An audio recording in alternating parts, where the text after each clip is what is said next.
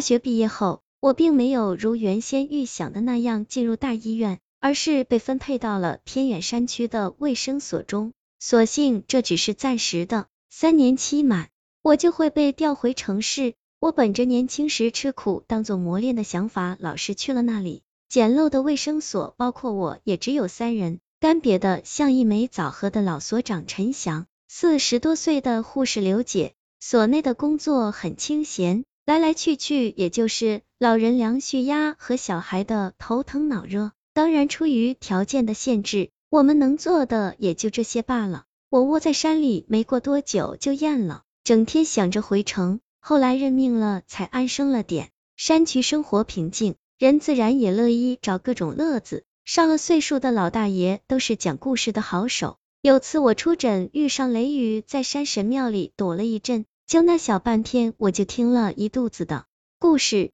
这种消遣方法不费钱不费力，最多就是磨点嘴皮子，很合适这个贫瘠的地方。所里事少，所以我一有机会就出去搜罗各种故事。那时我就听说了罗家天眼的事。罗家祖辈都生活在这山坳里，看似与其他人无异，只是有些罗家人到了三十多岁，双目之间额头的位置会长出一只眼睛。和神话里的二郎神一模一样，这样的症状只限于男人，出现的几率也很小，几十年也就出一个，感觉像是隔代遗传的。若单是一貌还不算什么，开了天眼的罗家人据说能观天象知福祸。七十多岁的罗福生就在三十六岁开了天眼，被一些乡民当半仙搬供着。几年前深夜，他匆忙从床上起来。挨家挨户的敲门喊他们去避难，结果当晚就下了几十年难得一遇的暴雨，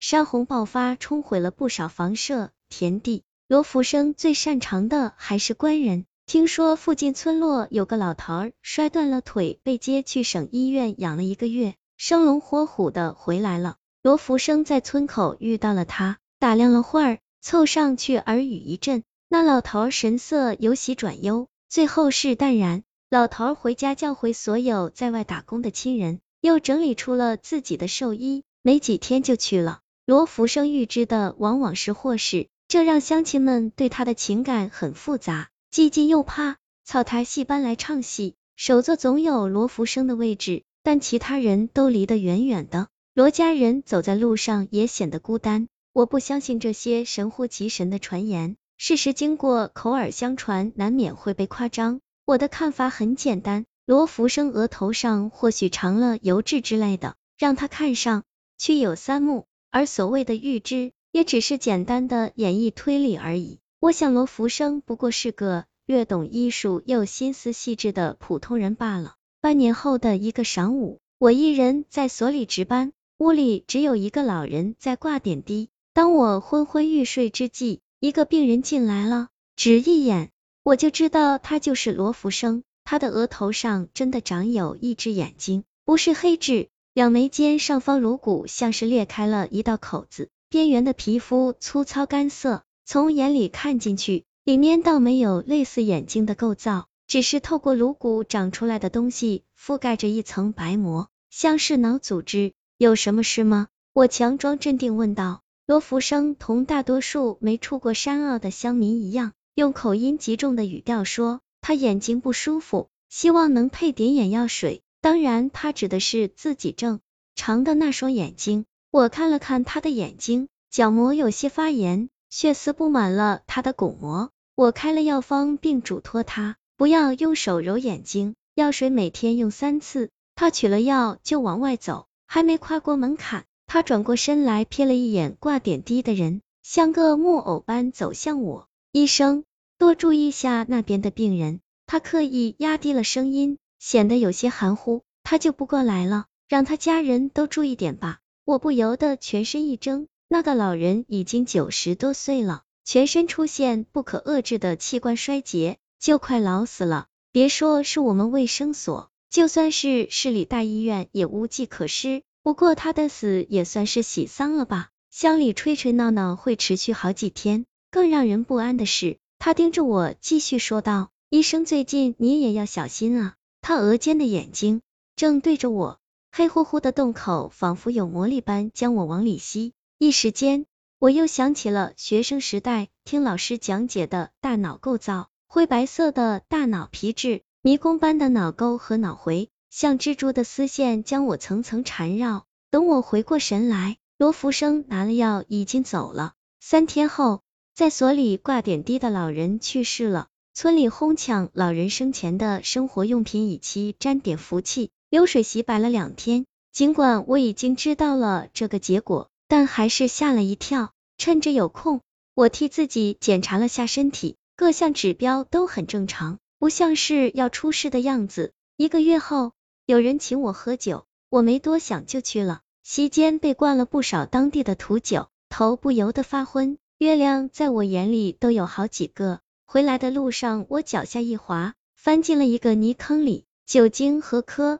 睡带走了我所有的力量，我竟两眼一黑晕了过去。第二天，我才被一个老乡发现，送回了所里。据所长说，我那时七窍都被烂泥糊住，只剩下一口出去的气了。我迷迷糊糊睡了几天才醒过来，病来如山倒，病去如抽丝。看着镜子里面色苍白、形如枯槁的人，我都不敢相信那是自己。更让我感到不安的是罗福生的预言。他叫我小心，就是因为这场劫难吗？如果他真的知道我会掉入泥坑，那为什么不明确的告诉我？难道他怕泄露太多天机会遭到报应？此前不信任何鬼神之说的我，竟也有些动摇。罗福生额头上的畸形口子，也许真的是天眼。病好后，我踏踏实实的在所里干活，期间有关天眼的事，仍旧时不时的在乡里流传，我也留心都。记了下来，再后来时间一到，我也如愿被调回了城里工作。关于天眼的事，再三调查询问下，我得到了似是而非的答案。志怪典籍中提到过三眼族人，他们在孩童时期割开额头上的皮肤，埋入黑石片，窗口和黑石长在一起，远远看去就如同有三只眼。不过这和纹身一样，不过是单纯的装饰。我猜想罗浮生的三只眼。应该是返祖的松果腺体，飞禽走兽，包括人的祖先都有过第三只眼。随着进化，这第三只眼睛逐渐从颅骨外移到了脑内，成了隐秘的第三只眼。而有些罗家人的松果腺体却不甘寂寞的在中年后增生，以至于形成额头上的天眼。关于松果腺体的作用，科学界也只有一个浅显的了解，它对阳光极其敏感，在一定程度上能。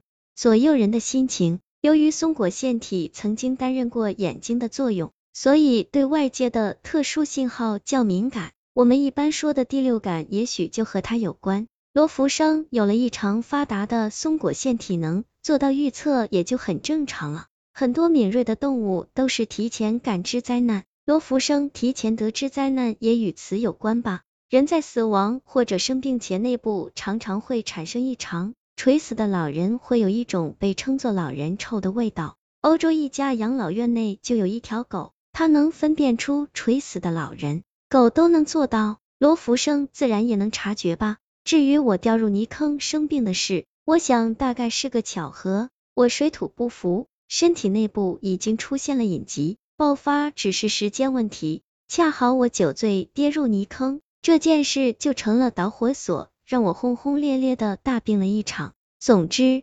我是这么理解罗福生的能力的。回到城市后，我渐渐遗忘了山坳里发生的那些事，同那里的联系也只剩下节日的短信问候。今年中秋时，所长告诉我，罗福生已经去世了，而他的晚辈中又有人长出了天眼。或许在山区那个相对封闭的环境内，天眼会一直延续下去，预知灾祸。